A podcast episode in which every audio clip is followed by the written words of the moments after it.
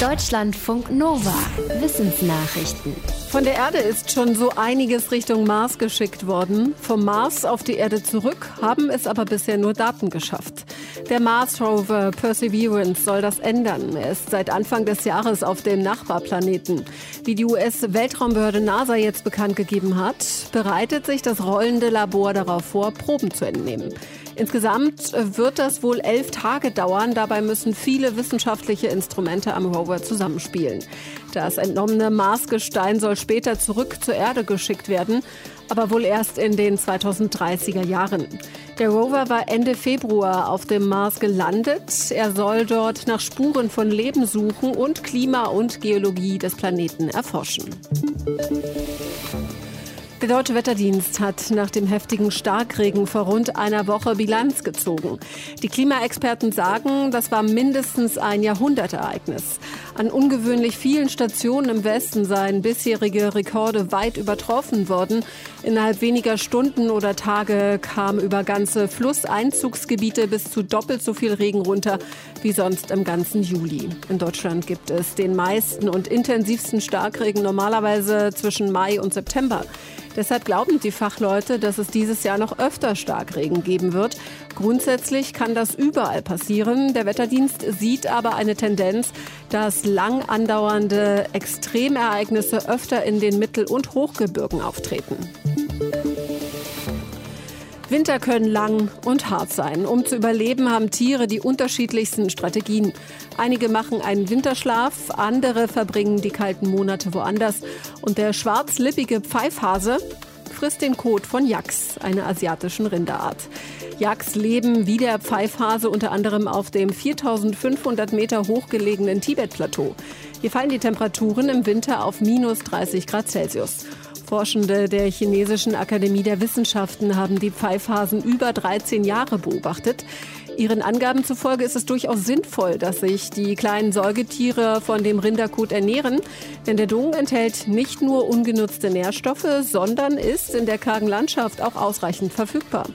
Der maximal 350 Gramm schwere schwarzlippige Pfeifhase überlebt die extremen Wetterbedingungen aber auch durch eine weitere Methode. Die Tiere fahren ihren Stoffwechsel runter. Sie verbrauchen im Winter etwa 30 Prozent weniger Energie, indem sie ihre Temperatur absenken und sich weniger bewegen.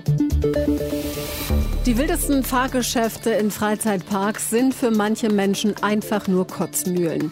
Wer unter Migräne leidet, scheint auf Achterbahnfahrten beispielsweise empfindlicher zu reagieren, auch ohne einen akuten Anfall.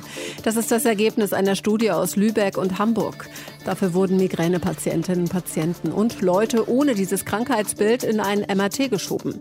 In der Röhre sollten sie dann eine virtuelle Achterbahnfahrt mitmachen, gut eine halbe Stunde lang. Die Videos zeigten die Achterbahnfahrt aus Sicht eines Insassen, die passende Geräuschkulisse inklusive. Während der vermeintlich wilden Fahrt konnten die Forschenden die Gehirnaktivität der Teilnehmenden messen. Ergebnis, zwar bekam niemand während des Experiments einen Anfall, von den Migränepatienten klagten aber mehr als doppelt so viele über Schwindel und Übelkeit. Sie nahmen die Symptome auch stärker wahr und entsprechende Hirnareale waren bei ihnen aktiver. Die Forschenden hoffen, dass ihre Erkenntnisse helfen, Migräne besser zu verstehen und zu behandeln. Computer sind in einigen Bereichen besser als die besten Menschen, zum Beispiel beim Schach oder der Gesichtserkennung. Beim Autofahren soll es bald auch schon soweit sein und auch in der Luft haben menschliche Profipiloten jetzt die ersten Rennen verloren. Beim Fernsteuern von Quadrocoptern, kleinen Flugdrohnen. Forschende der Uni Zürich berichten in einer Studie über einen neuen Algorithmus, der die computergesteuerte Drohne schneller durch ein Parcours fliegen lässt, als es zwei menschliche Profis schafften, obwohl die Zeit zum Trainieren hatten.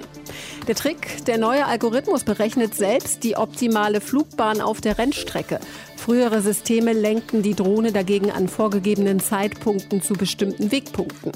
Die Forschenden hoffen, dass ihr neuer Drohnenalgorithmus bei Paketlieferungen, bei der Inspektion von Gebäuden oder der Suche nach Überlebenden in Katastrophengebieten helfen kann.